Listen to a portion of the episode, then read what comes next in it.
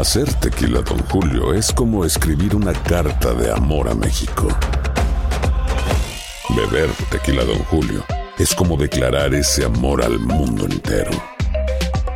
Don Julio es el tequila de lujo original, hecho con la misma pasión que recorre las raíces de nuestro país. Porque si no es por amor, ¿para qué? Consume responsablemente. Don Julio Tequila, 40% alcohol por volumen, 2020. Importado por Diageo Americas, New York, New York. Si no sabes que el Spicy McCrispy tiene Spicy Pepper Sauce en el pan de arriba y en el pan de abajo, ¿qué sabes tú de la vida? Para, pa, pa, pa. ¿Quieres regalar más que flores este Día de las Madres? The Home Depot te da una idea. Pasa más tiempo con mamá plantando flores coloridas, con macetas y tierra de primera calidad para realzar su jardín. Así sentirá que es su día todos los días. Llévate tierra para macetas Bigoro por solo $8.97 y crece plantas fuertes y saludables dentro y fuera de casa. Recoge en tienda y sigue cultivando más momentos con mamá en The Home Depot. Haces más, logras más. Más detalles en homedepot.com diagonal delivery. En JCPenney tenemos infinidad de regalos para el Día de las Madres hasta el domingo. Ahorra hasta 40% en todo Liz Claiborne y vístela de pies a cabeza con la última moda. Además, aprovecha las ofertas Yes Please, con diamantes y piedras preciosas a 25 dólares para miembros de JCPenney Rewards. ¿Aún no eres miembro? Inscríbete. Es fácil y gratis. Y regálale a mamá todo lo que se merece. JCPenney. Vale la pena. Ofertas válidas hasta el 12 de mayo en selección de estilos. Aplican otras exclusiones. Joyería se excluye de los cupones. Detalles en la tienda jcp.com.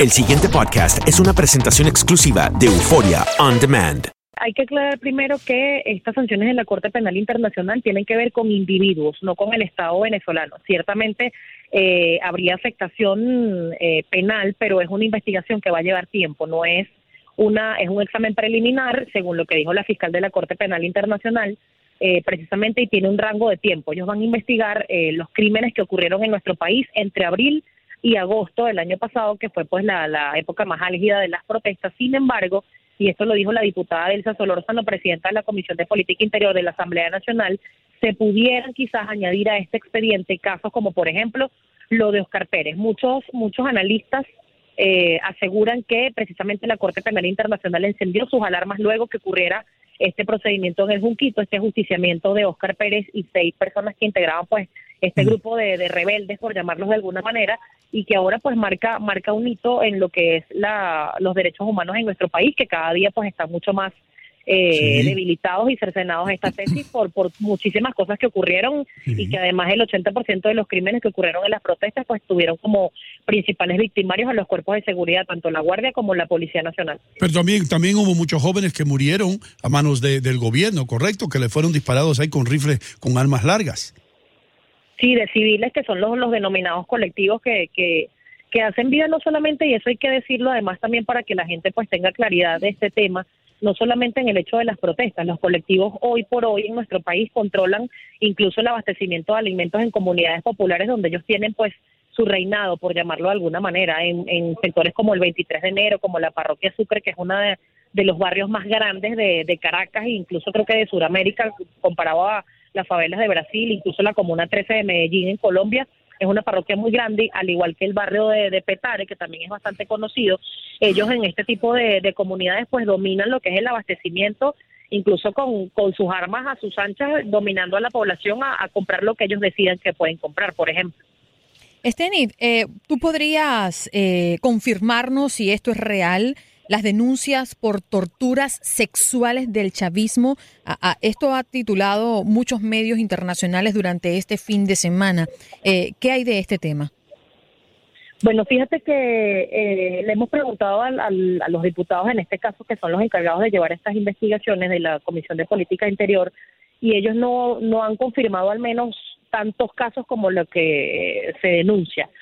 ¿Por qué? Porque quizás obviamente pasan, pero el mismo temor y la misma presión que ejercen los cuerpos de seguridad, y en este caso, eh, pues el SEBIN, la, División de Contrainteligencia Militar, que son los que han actuado en estos procedimientos, así como el ministro Néstor Reverol, en contra de familiares de estas personas, pues hacen que quizás la denuncia y que se alce la voz de estos casos sean mucho mayores. Si se ha conocido, sobre todo en el 2014 se vio muchísimo y se hizo famoso un caso de un joven universitario, pues que fue aparentemente violado con incluso con el fusil con un, con un arma. Eh, fue un caso que fue muy sonado. Sin embargo, en estos, en estas épocas de, a menos de, abusos sexuales, no han sido tan reseñados, pero sí de torturas. Aquí se ha hecho conocido y estar y reposan estas denuncias que hay personas que los hacen comer, por ejemplo, excremento de los funcionarios y se lo mezclan con la comida.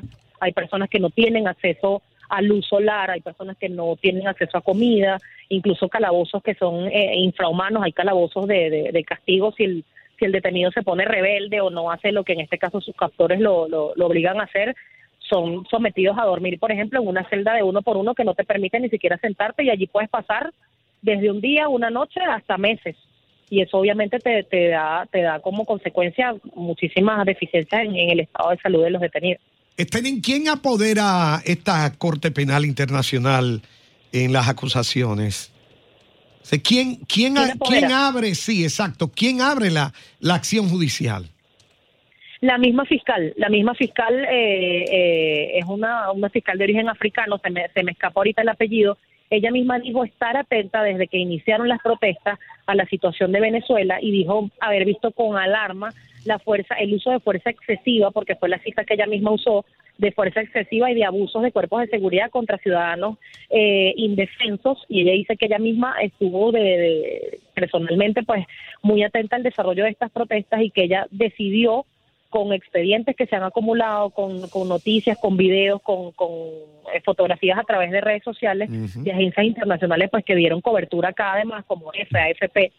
Eh, ella recabó ese, ese expediente y decidió hacer el examen eh, preliminar. Ella tiene que recabar, incluso ellos pueden venir para acá, según lo que tengo entendido y lo que he podido investigar, ellos pueden venir para acá sin invitación del Estado, porque como les decía, eh, son investigaciones a personalidades, a individuos como tal. En este caso, pues sería el ministro Néstor Reverol, sería también, eh, pudiera ser investigado quizás por, por, por actuación de, de, de la Fuerza Armada, pues el ministro Padrino López, lo que sería eh, el general encargado en este caso de los servicios de inteligencia del SEBIN, que es Gustavo González López, que fue además ministro de Interior y Justicia, y ellos pueden venir para acá, habrá que ver cómo va a reaccionar el gobierno eh, venezolano. Ya el fiscal inmediatamente apenas salió este pronunciamiento de la fiscal de la Corte Penal Internacional, decía que eran declaraciones injerencistas, que en Venezuela se respetaban los derechos humanos y que incluso eh, habían sido judicializados muchos de los funcionarios que habían estado involucrados en estos casos de, de violencia, de asesinatos y de violación de los derechos humanos en contra de personas.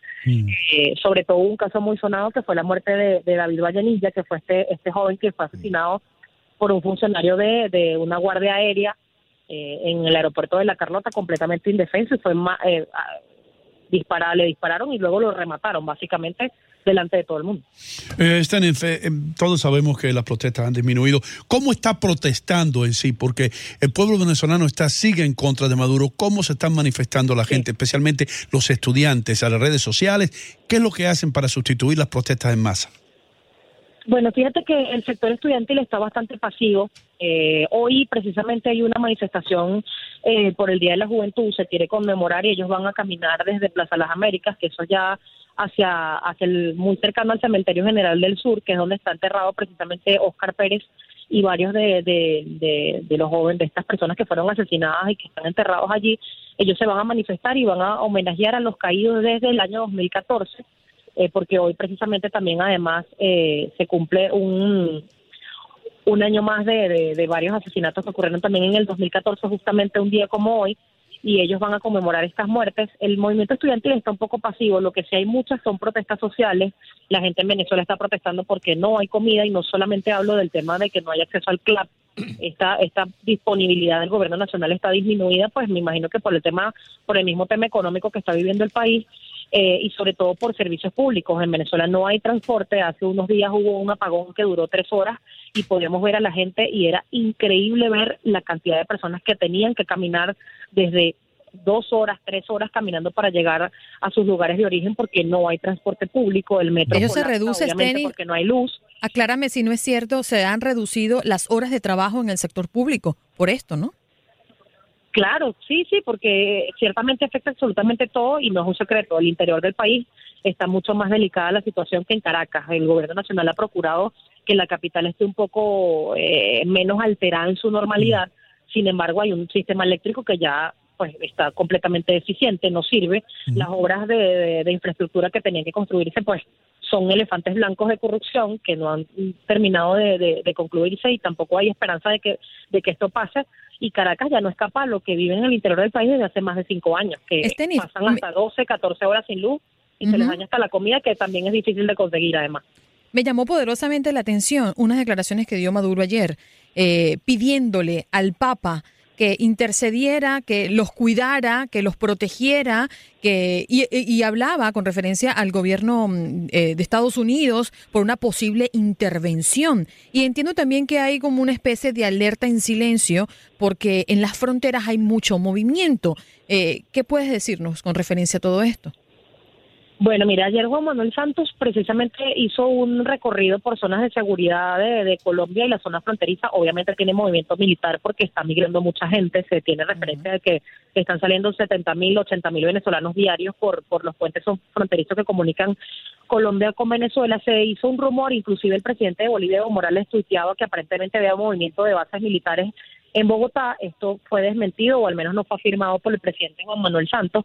Pero lo, mira, la, la, la, la tesis de la intervención militar de Estados Unidos está desde la época del presidente Chávez. Siempre se Correcto. decía que Estados Unidos quería intervenir Venezuela por sus recursos naturales, que, que se, se quería adueñar eh, de- del petróleo venezolano, pero ciertamente esto no se ha materializado. Todo lo que se diga en contra del gobierno pareciera ser una injerencia según el juicio del presidente Nicolás Maduro y de voceros de su gobierno.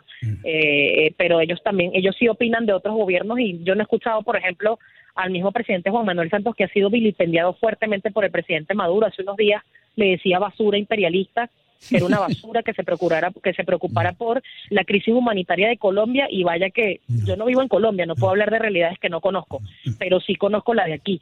Y como te decía, hoy yo tuve en, en, en mi programa en Globovisión al, al diputado José Manuel Olivares y él decía que hay 16 mil personas que van a morir si no se hacen el tratamiento de diálisis. Hay no- 90% de escasez de insumos para tratar el cáncer, pero así como no hay para tratar el cáncer, tampoco tienes medicamentos para tratarte una gripe, por ejemplo, que es lo más normal que te puede pasar. Stenis, antes de cerrar el segmento, quiero que nos hables un poco acerca de los 18 mineros que murieron. Eh, ¿Qué dice Venezuela acerca de esto? Bueno, aquí solamente hay esa información por redes sociales. No ha habido ninguna autoridad que confirme que esto pasó. Eh, incluso he conversado con colegas y ellos tampoco saben. Es algo parecido a lo que ocurrió precisamente en Tumeremo, que empezó como un rumor y lamentablemente luego eh, ciertamente se confirmó. Pero justamente en el canal del Estado a esta hora está el gobernador eh, eh, eh, Pietri, está el gobernador del Estado Bolívar allí y no ha dicho absolutamente nada. No hay ninguna autoridad tampoco opositora ni ningún diputado de representación de Bolívar que lo haya confirmado. Habrá que esperar a ver. Pero hasta, este momento solamente ha sido rumor de redes sociales y algunos dirigentes políticos un poco más independientes, no ligados ni a la Mesa de la Unidad ni al PSUV, que se han pronunciado sobre este caso, pero estamos muy atentos. El pasado podcast fue una presentación exclusiva de Euphoria On Demand. Para escuchar otros episodios de este y otros podcasts, visítanos en euphoriaondemand.com. Si no sabes que el Spicy McCrispy tiene Spicy Pepper Sauce en el pan de arriba y en el pan de abajo, ¿qué sabes tú de la vida? Para, pa, pa, pa. Boost Mobile tiene una gran oferta para que aproveches tu reembolso de impuestos al máximo y te mantengas conectado. Al cambiarte a Boost, recibe un 50% de descuento en tu primer mes de datos ilimitados. O, con un plan ilimitado de 40 dólares, llévate un Samsung Galaxy A15 5G por $39.99. Obtén los mejores teléfonos en las redes 5G más grandes del país. Con Boost Mobile, cambiarse es fácil. Solo visita boostmobile.com. Boost Mobile, sin miedo al éxito. Para clientes nuevos y solamente en línea, requiere AroPay. 50% de descuento en el primer mes requiere un plan de 25 dólares al mes. Aplican otras restricciones. Visita boostmobile.com para detalles. Cassandra Sánchez Navarro junto a Catherine Siachoque y Verónica Bravo en la nueva serie de comedia original de VIX, Consuelo, disponible en la app de VIX ya. ¿Te preocupas por tu familia? Entonces, ¿por qué darles solo huevos ordinarios cuando pueden disfrutar de lo mejor? Eggland's Best, los únicos huevos con ese delicioso sabor fresco de granja, además de la mejor nutrición, como 6 veces más vitamina D, 10 veces más vitamina E y 25% menos de grasa saturada que los huevos regulares, además de muchos otros nutrientes importantes. Así que, dales los mejores huevos. Eggland's Best, mejor sabor, mejor nutrición, mejores huevos.